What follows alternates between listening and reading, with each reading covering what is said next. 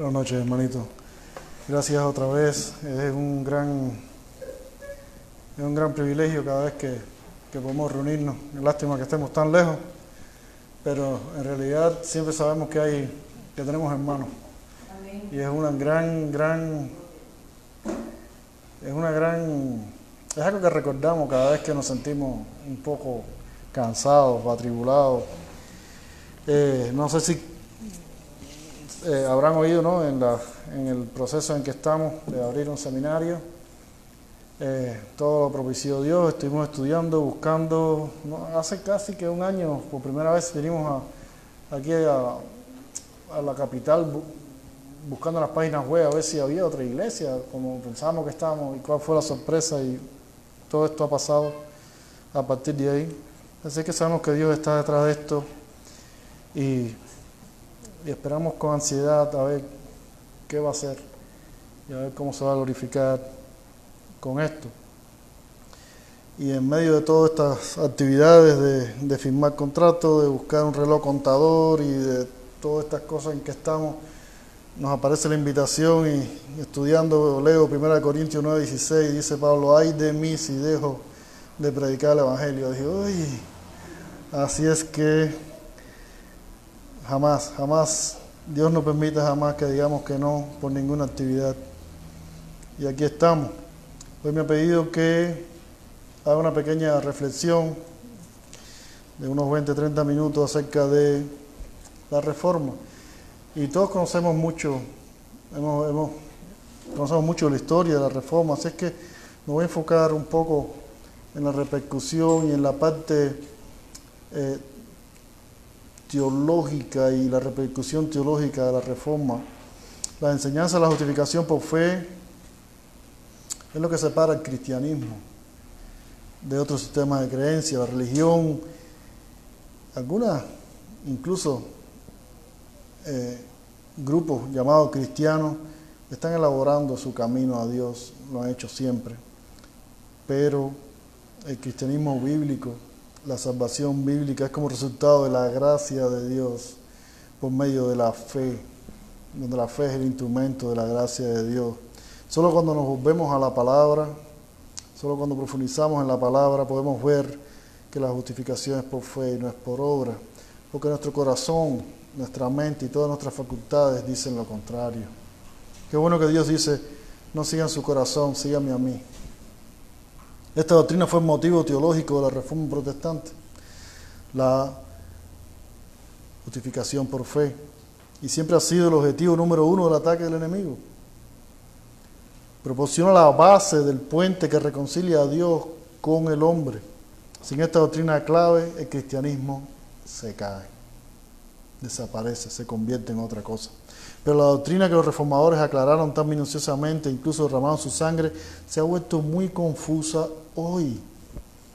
Así que muchos iglesias, muchos protestantes, evangélicos, como nos denominamos, no la conocen. La iglesia evangélica hoy es ignorante de sus raíces protestantes, por lo cual está abrazando alegremente la teología y la práctica de la fe católico-romana haciendo más énfasis en consolar y afirmar a los creyentes que por expresar claramente la verdad.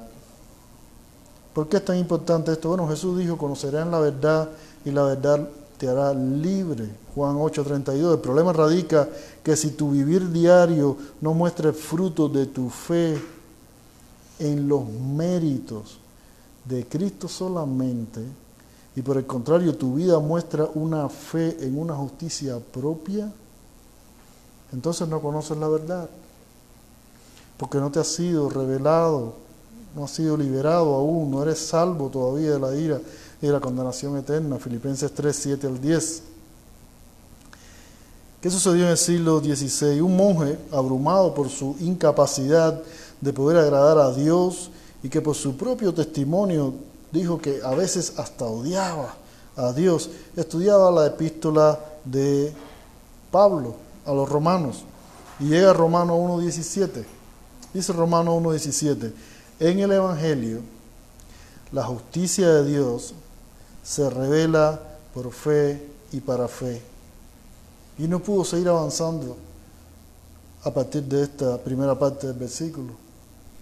La verdad, esta verdad simple bíblica cambió, cambió la vida de este monje. Esta verdad fue el final de la oscuridad en su mente y la repercusión fue el incendio de la reforma protestante que se propagó por toda Europa, la cual puso fin a un periodo de la historia de la humanidad conocido como oscurantismo y dio inicio a un periodo conocido como renacentismo o la era de la iluminación.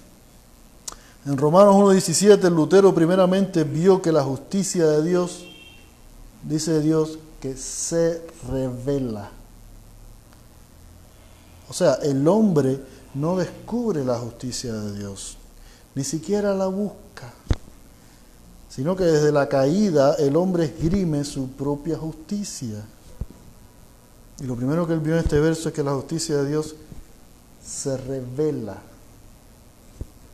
En segundo lugar, Lutero entendió que la justicia de Dios es solamente en Cristo.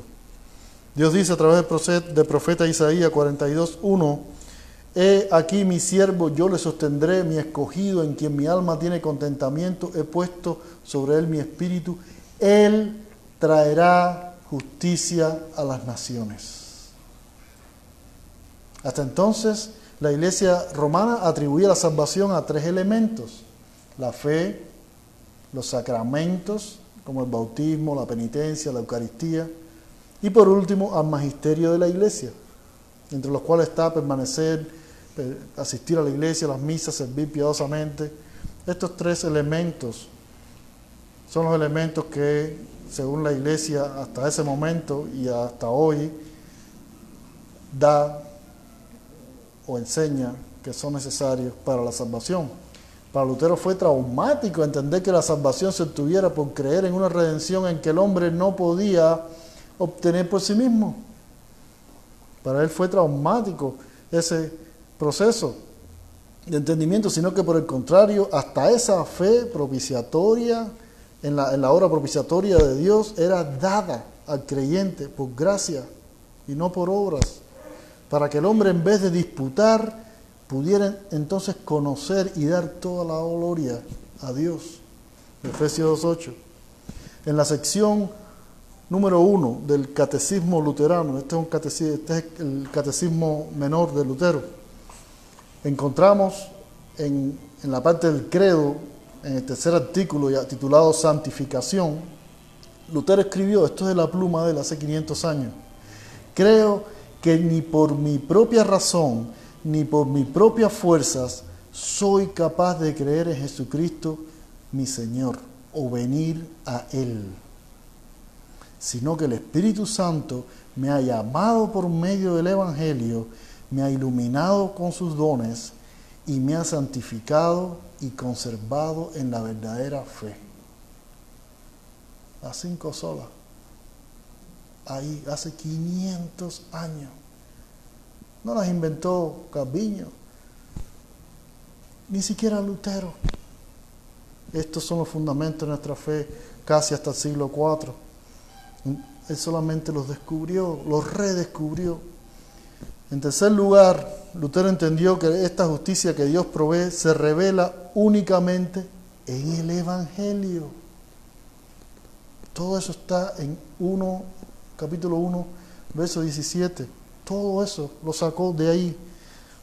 No lo revela la tradición, ni la liturgia, ni la piedad, no lo revela la antropología, ni la sociología, ni la psicología, ni la filosofía, ni ninguna de las logías que estudia el comportamiento del hombre, sino que la justicia de Dios se auto-revela a sí misma por la palabra de Dios.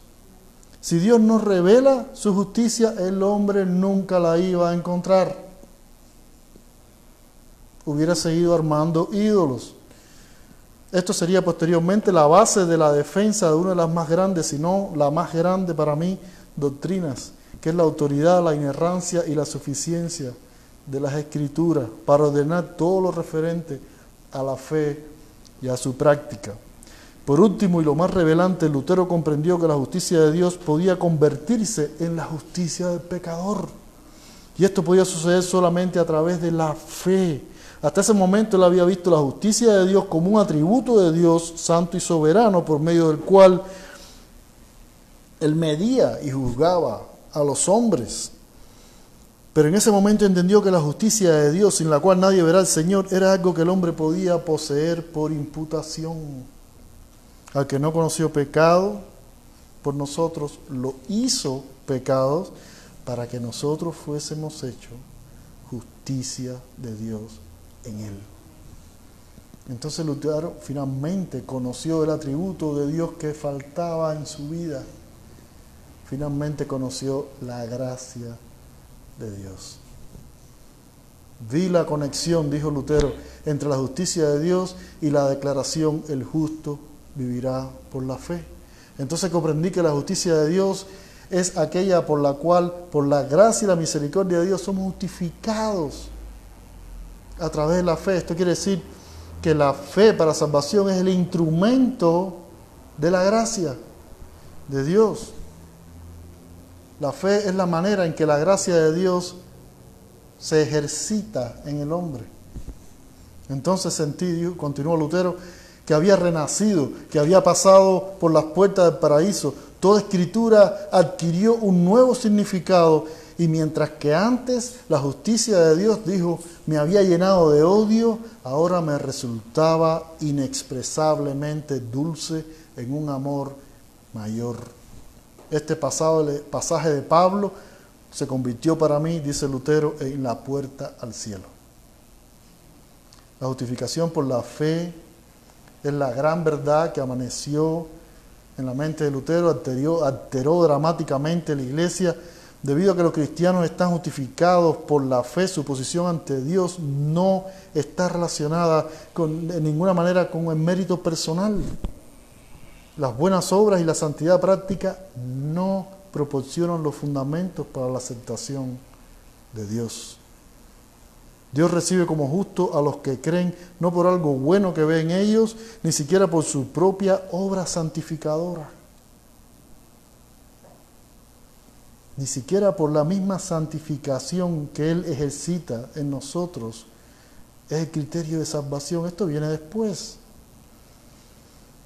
Sino únicamente sobre la base de la justicia del Hijo, Cristo, que se carga la cuenta del pecador por pura gracia. Nos salvó no por obra, dice Tito 3.5, que nosotros hubiéramos hecho, sino por su misericordia, por el lavamiento de la regeneración y por la renovación a través del Espíritu Santo. De manera que la ley ha sido nuestro ayo para llevarnos a Cristo, a fin de que fuésemos justificados por la ley, no por la fe. Esto es para justificación. Gálatas 3, 24. Más al que no obra, eso fue Gálatas 3, 24, más al que no obra, dice Romanos 4, 5, sino que cree en aquel que justifica al impío, su fe le es contada por justicia. Y finalmente Romanos 5.1, justificado pues por la fe, tenemos paz para con Dios por medio de nuestro Señor Jesucristo. ¿Qué es lo que cambia realmente en ese momento? en ese momento nada cambia en la persona. En su sentido teológico, la justificación es un término legal. Describe lo que Dios declara acerca del creyente, no lo que hace para cambiarlo. Esto viene después. De hecho, la justificación no produce ningún cambio en ese momento real en la persona o en el carácter del pecador. De esto se encarga la santificación. Decretos legales como este son bastante comunes en la vida cotidiana. Por ejemplo, cuando el juez de jurado lee el veredicto de inocente, el acusado ya no es acusado. Legal y oficialmente, instantáneamente, se vuelve inocente. A lo mejor no lo es, pero en ese momento, después del veredicto, ese hombre es declarado inocente por ese veredicto. Nada en su naturaleza ha cambiado pero si se lo declara no culpable, la persona inmediatamente se retira de la corte a los ojos de la ley, plenamente justificada y restituida. En términos bíblicos, la justificación es un veredicto divino de no culpable y de completamente justo. Es el resultado de la misericordia de Dios hacia el pecador. Mientras que Dios le condenaba, ahora le justifica y lo reivindica. El pecador que una vez vivió bajo la ira de Dios por decreto, ahora recibe la bendición de su gracia salvadora. La justificación no hace al pecador justo, sino que declara a esa persona justa. Como leemos en Romanos 3:28 y Gálatas 2:16. Es un edicto judicial divino que solo cambia nuestro estado en la presencia de Dios, pero sí conlleva a ramificaciones que garantizan que seguirán otros cambios. La justificación y la santificación son dos cosas distintas. La iglesia lo confunde. La iglesia católica los une. Y por eso la gloria es para el hombre. La justificación imputa la justicia de Cristo en la cuenta del pecador, Romanos 4:11. La santificación imparte la justicia al pecador. de manera práctica. Romanos 6, 1 al 7. La justificación tiene lugar fuera del pecador, es monergista, es un trabajo absoluto de Dios, cambia la posición y la condición del hombre delante de Dios. La santificación es interna, cambia la naturaleza del creyente. La justificación es un evento, obra absoluta de Dios por otra parte, la santificación es un proceso de continuo crecimiento por el cual nosotros no permanecemos, eh, nos parecemos cada vez más a Jesús, estando persuadido, dice Filipenses 1.6, de que que comienza la obra, la buena obra, la perfeccionará hasta el día de Jesucristo. Ambos son elementos esenciales de la salvación. La justificación debe distinguirse de la salvación para no disputar la gloria de Dios pero nunca puede separarse. Dios no justifica a aquel que no santifica. Dios no ha justificado a aquel que Dios no va a llevar al proceso de santificación. Y Él no santifica a alguien que no haya justificado por lo que la justificación conduce inevitablemente a la santificación. Pablo escribe a los tesalonicenses, 1 Tesalonicenses 5:23 dice, pero acerca de los tiempos y las ocasiones no tenéis necesidad, hermanos, de que yo os escriba, porque vosotros sabéis perfectamente que el día del Señor vendrá como ladrón en la noche, que cuando digan paz y seguridad, entonces vendrá sobre ellos destrucción repentina. Pero vosotros, hermanos, no estáis en tinieblas para que ese día os sorprenda como ladrón. Porque todos vosotros sois hijos de la luz, hijos del día. No somos de la noche ni de las tinieblas. Y dice en el versículo 9, porque no nos ha puesto Dios para ira. Le está diciendo la iglesia, ustedes están justificados. Ustedes no están puestos para ira, sino para alcanzar salvación por medio de Jesucristo, Señor nuestro, quien murió por nosotros Está hablando de la justificación. Para que sea, para que ella sea que velemos o durmamos, vivamos juntamente con Él. Por lo cual, animaos unos a otros y edificaos unos a otros, así como estamos haciendo. Entonces Pablo da una serie de mandatos para santificación, para animarse, para crecer. Y dice al final, y el mismo Dios de paz os santifique está hablando a hombres justificados. Os santifique por completo y todo vuestro ser, espíritu y alma y cuerpo sean guardados irreprensibles para la venida de nuestro Señor Jesucristo. Aprendamos de la reforma para proteger la iglesia de Cristo hoy. La iglesia católica floreció y tuvo su mayor expansión y su mayor impacto cuando las personas fueron más ignorantes de las escrituras. Aún hoy, la herramienta más útil de la iglesia del mundo es mantener a las personas lejos de la escritura. La palabra de Dios siempre trae vida y luz, simplemente porque es la verdad. Cuando la iglesia conoce la palabra, crece hacia arriba, crece hacia Cristo. Cuando la iglesia desconoce la palabra, crece hacia los lados, engorda y se debilita. Cuando Lutero en 1520 escribió el libro La cautividad babilónica de la iglesia, se estaba refiriendo a la cautividad del Evangelio. Y necesitamos entender algo. La inmensa mayoría de las iglesias llamadas evangélicas hoy en día, el Evangelio permanece cautivo en esas iglesias. La verdad de Dios permanece cautiva. No se conoce, no se escucha, no se proclama. Sin una comprensión de que la justificación es solo por fe, no podemos verdaderamente percibir el glorioso don de la gracia. Si no entendemos la justificación por fe, no entendimos la gracia de Dios y no entendimos la salvación. Lutero decía, todos los domingos predico la gracia, porque toda la semana al hombre se le olvida.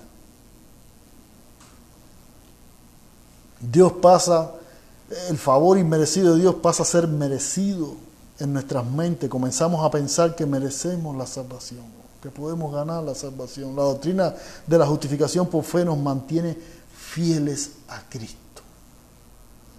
La doctrina de la justificación por fe nos mantiene fieles a Cristo y no a nosotros mismos.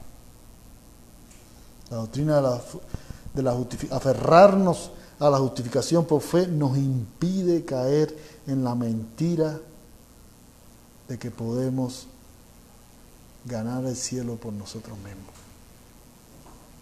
No hay ritual, no hay sacramento, no hay decisión, no hay nada en la carne que pueda hacernos dignos de la justicia de Cristo. Es solo por su gracia a través de la fe que nos ha acreditado la santidad de su Hijo. Y en este punto tenemos que hacer una aclaración para terminar. La iglesia no sabe qué es fe. La iglesia no sabe qué es fe. Cada vez que uno pregunta, cada vez que uno va a una iglesia y hace esa pregunta, ¿qué es fe? Automáticamente todo el mundo va a Hebreos 11.1. ¿Qué dice Hebreos 11.1? Todos se lo saben. Vamos a leerlo. Hebreos 11.1 para no decirlo de memoria y cometer un error.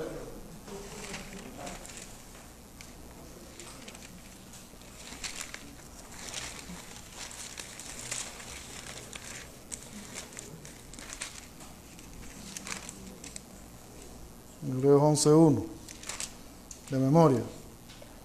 Es pues la fe, la certeza de lo que se espera y la convicción de lo que no se ve. Y después que uno te repiten eso, carretilla, uno le pregunta, ¿y qué quiere decir? Y hasta ahí llegaron. Hagan la prueba. Se acabó. La iglesia no sabe qué cosa es fe. La iglesia no sabe qué cosa es fe.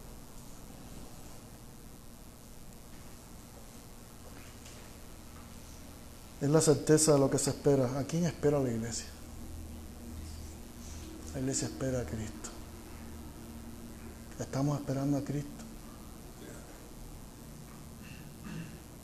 Yo tengo 20 preguntas que hago siempre a la iglesia donde voy. Le digo, bueno, ven acá, eh, vamos a ver.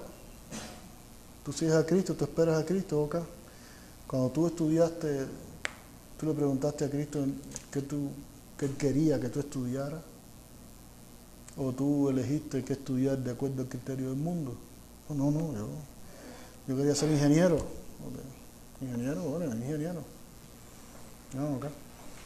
Cuando tú te graduaste y fuiste a buscar trabajo, tú le preguntaste al Señor en qué quería que tú dedicaras el esfuerzo de tu vida, o tú buscaste trabajo de acuerdo al criterio del mundo. No, no, yo, busqué trabajo de acuerdo al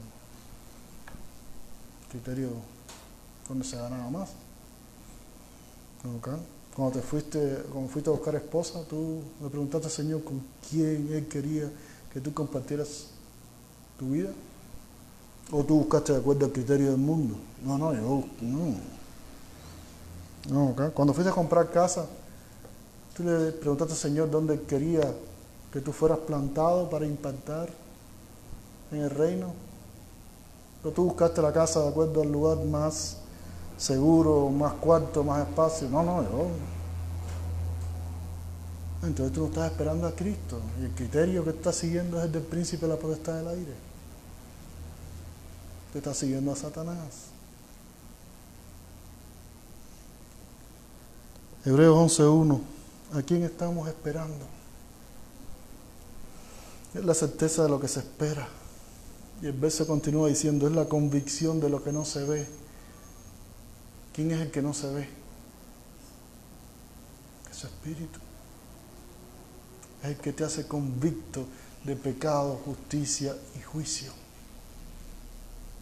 Estamos siguiendo a Cristo. Estamos guardando su espíritu.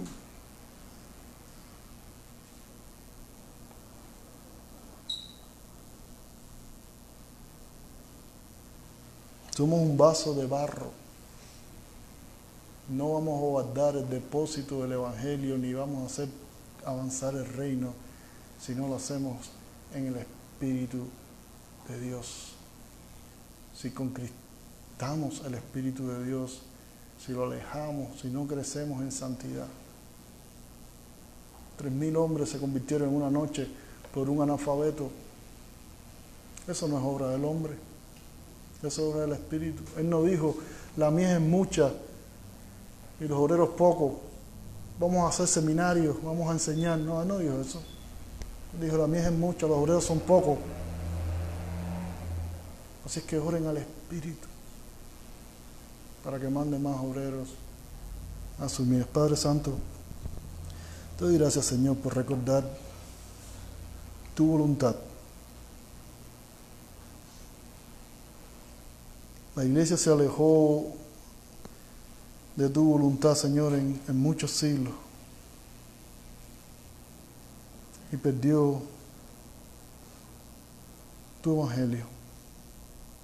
Y tú propiciaste que fuera rescatado hace 500 años, Señor. Y hoy lo hemos vuelto a perder.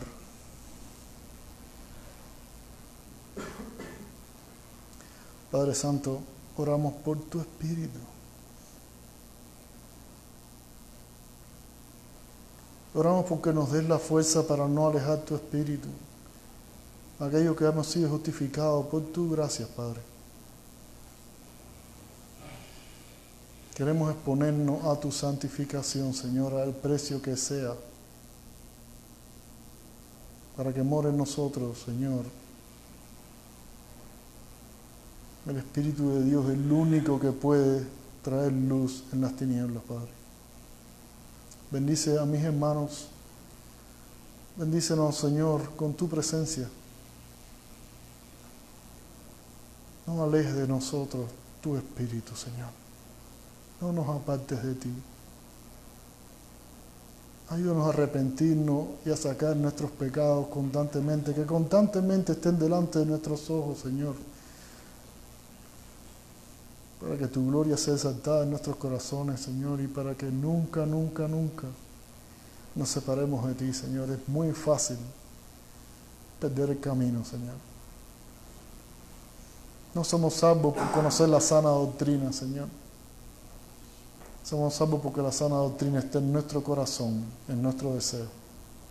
Te pedimos esto, Señor, con humildad en el precioso nombre de nuestro Señor Jesucristo.